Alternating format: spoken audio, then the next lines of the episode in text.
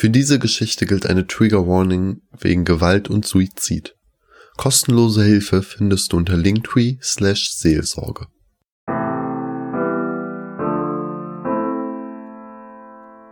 Gläserne Köpfe Ich wache auf. Es ist ein ganz normaler Morgen. Die Vögel singen und die Sonne scheint schwach durch meine Vorhänge. Ich ziehe mir etwas an und verlasse mein Zimmer. Doch etwas verschlafen gehe ich am Bad vorbei, in dem sich meine Mutter die Zähne putzt. Guten Morgen, sage ich. Meine Mutter nickt mir freundlich zu. Ich gehe runter in die Küche, um mir einen Toast zu machen. Meine Schwester und mein Vater sitzen bereits in unserer Ess-Wohnzimmer-Kombi am Tisch und löffeln ihr Müsli. Ich gehe in die Küche und meine Mutter, die sich ein Brot schmiert, steht vor mir. Verwundert sage ich, aber du kannst dir doch gar nicht sein. Meine Mutter grinst mich nur an, kommt einige Schritte auf mich zu und steckt mir mit einem unangenehmen Geräusch ihre Hand durch die Stirn. Ich krümme mich vor Schmerzen. Ich will schreien, kann meinen Mund aber nicht bewegen. Es fühlt sich so an, als würden tausende brennende Ameisen durch meinen Kopf rennen und mir mit ihrem Gift die Möglichkeit zum Schreien nehmen. Alles wird schwarz. Ich wache auf. Schweißgeballt liege ich in meinem kalten Bett. Reglos bleibe ich liegen und lausche in die Stille hinein nichts als das Zwitschern der Vögel und das normale Gewusel im Haus. Langsam stehe ich auf, öffne wie immer im Dunkeln meinen Schrank, ziehe mich an und verlasse mein Zimmer. Auf dem Weg nach unten werfe ich einen kurzen Blick ins Bad. Niemand drin. Anschließend gehe ich selber ins Bad, schließe hinter mir ab und wasche mir das Gesicht mit kaltem Wasser. Ein Traum. Das war alles nur ein Traum, denke ich. Erleichtert verlasse ich das Bad und gehe nach unten. Zwei leere Müslischüssel stehen schon auf dem Tisch. Mein Vater liest Zeitung und meine Schwester sitzt gelangweilt auf dem Sofa und scrollt durch das Internet. Musst du nicht zur Uni? frage ich sie. Sie schüttelt den Kopf. Nein, keine Präsenzveranstaltung mehr bis Januar. Und in der Videokonferenz sitzt selbst der Prof im Schlafanzug. Du Glückliche, sage ich und gehe in die Küche, in der meine Mutter sich ein Brot schmiert. Nachdem ich gegessen habe, gehe ich duschen, packe meine Tasche und gehe in die Garderobe, um mir Schuhe und Jacke anzuziehen.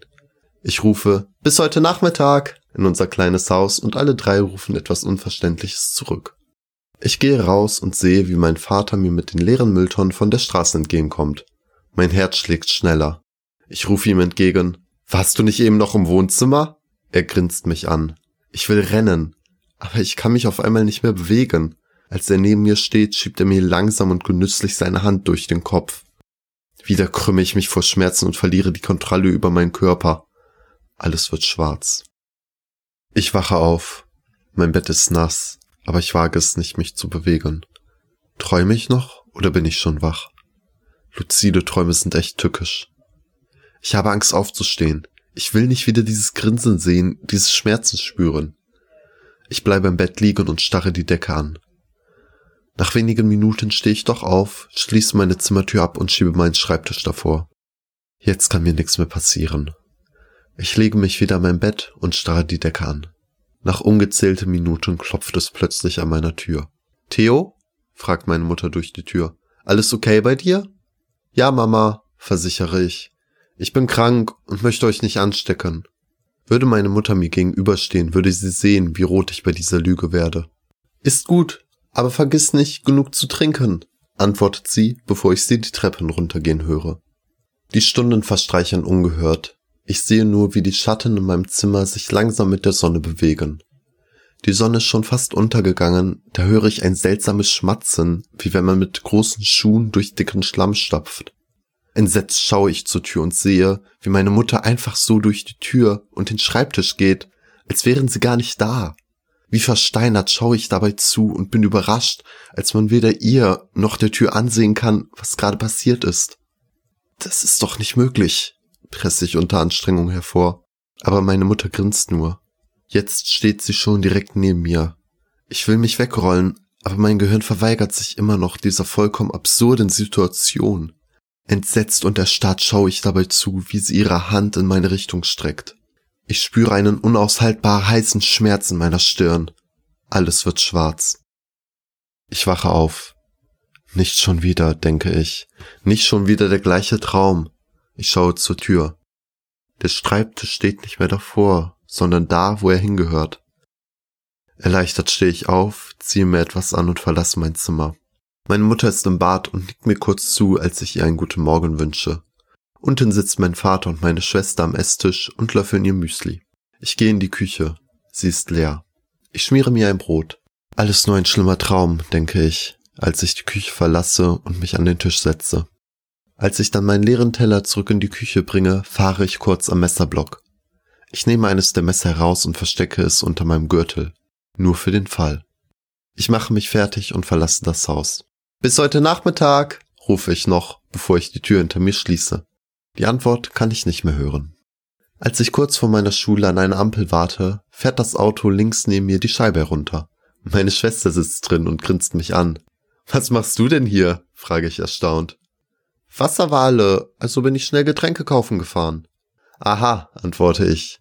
Die Ampel wird grün. Bevor sie beschleunigt, ruft sie noch Bis später und lächelt. Ich überquere die Straße und biege nach rechts ab. Nach wenigen Metern kommt mir meine Schwester mit einer Kiste Wasser in jeder Hand entgegen. Ich will schon fragen, wie es sein kann, dass sie mir entgegenkommt, obwohl sie im Auto unterwegs ist, doch ich schlucke die Frage herunter. Sie grinst mich an, während wir uns mit jedem Schritt näher kommen. Unauffällig überprüfe ich, ob das Messer noch in meinem Gürtel steckt. Als wir auf einer Höhe sind, bleibt sie stehen, stellt die Kisten ab. Ich könnte rennen, aber würde das etwas bringen? Warst du nicht eben noch im Auto? frage ich. Wie kommst du denn darauf? Und ihre Hand schnellte meine Richtung. Wie aus Reflex gehe ich einen Schritt zur Seite, ziehe flink das Messer aus meinem Gürtel und ramm es ihr durch den Magen unter den Brustkorb. Sie sackt langsam zusammen. Ist es jetzt endlich vorbei? Die anderen Menschen auf der Straße scheinen nichts bemerkt zu haben. Ich atme erleichtert auf. Was ist denn in dich gefahren? haucht sie mir noch schwach ins Ohr. Ein kalter Schauer läuft mir bei diesen Worten über den Rücken. Warum fiel es mir so leicht? Ich ziehe das Messer raus und renne weg. Endlich wird dieser Albtraum ein Ende haben. Ich laufe über die Brücke vor meiner Schule und versenke das Messer in den schnellen Strom. Das Wasser verfärbt sich leicht rosa, als das Messer mit einem leisen Platsch ins Wasser fällt. Nach wenigen Sekunden ist aber schon nichts mehr zu sehen. Erleichtert löse ich den Blick von der Wasseroberfläche und sehe, dass direkt neben mir meine Schwester mit dem blutigen Messer in der Hand steht. Sie grinst nur. Ich fange an zu rennen. Ich weiß nicht wohin, irgendwohin, wo mich niemand findet. Nach mehreren hundert Metern verschnaufe ich kurz im Schutze einiger Büsche. Ich versuche ruhig zu atmen, damit mein lautes Schnaufen mich nicht verrät. Als ich aufblicke, steht meine Schwester wieder vor mir. Sie grinst mich an. Ich will losrennen, aber ich kann nicht. Langsam schiebt sie ihre Hand in meine Stirn. Ich krümme mich vor Schmerzen, die sich anfühlen, als würde flüssige Lava durch meinen Kopf strömen. Alles wird schwarz. Ich wache auf. Schlafe ich vielleicht immer noch? Ungezählte Minuten bleibe ich liegen. Wie vom Blitz getroffen springe ich auf. Ich hatte schon einige Erfahrungen mit luziden Träumen, aber eine Sache, die nie funktionierte, waren Spiegel. Ich sah mich zwar immer, aber nie so, wie ich jetzt aussah, sondern immer eine ältere Version meines Ichs. Ich ziehe mir schnell etwas an und gehe ins Bad. Zum Glück ist es leer. Ich schaue in den Spiegel. Zu meinem Entsetzen muss ich feststellen, dass ich das bin. Die braunen, nicht mehr ganz so unschuldigen Augen schauen mir entgegen. Meine Haare sind kurz geschnitten und schwarz. Ich hatte sie mir letzte Woche schneiden und färben lassen. Ich war also endlich diesem Albtraum entkommen und zurück in der Realität. Erst jetzt erkenne ich einige rostrote Flecken in meinem Gesicht. Das kann nicht sein.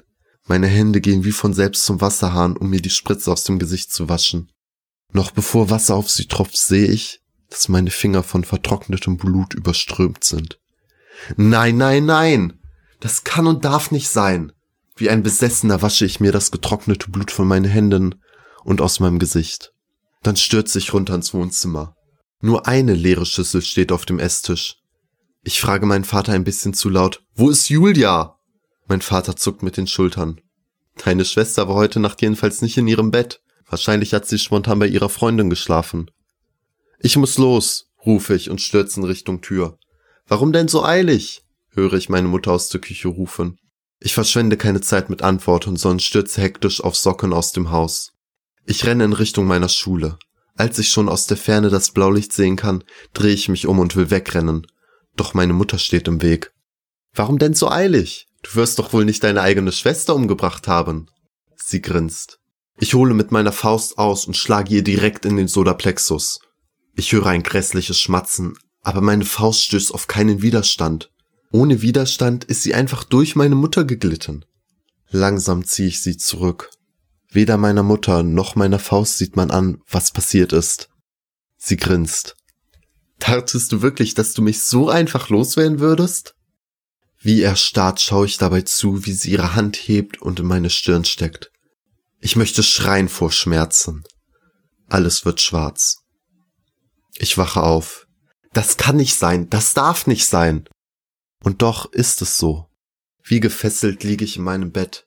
Ich kann und will nicht glauben, was ich getan habe. Das darf nicht sein. Ich höre, wie jemand an der Haustür klingelt. Leise schleiche ich mich aus meinem Bett, um hören zu können, wer das war. Wir sind von der Kripo, höre ich eine Frau betont ruhig sagen. Dürfen wir kurz reinkommen? Aber gerne doch, höre ich meinen Vater antworten. Setzen Sie sich bitte. Möchten Sie einen Kaffee oder Tee? Im Gegensatz zu meinem Vater ahne ich bereits, was gleich folgen wird. Ich schließe meine Zimmertür und setze meine Kopfhörer auf. Ich kann den Gedanken einfach nicht ertragen. Was willst du denn tun? fragt meine Schwester, die auf meinem Bett sitzt. Du kannst mir nicht entkommen? Langsam nehme ich mein Schnitzmesser aus einer Schublade.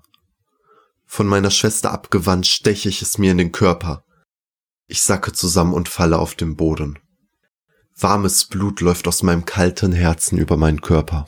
Meine Schwester steht über mir und schaut mich grinsend an. Viel zu langsam wird alles schwarz. In der Ferne sehe ich einen kleinen weißen Punkt, der langsam heller wird. Ich bin entkommen.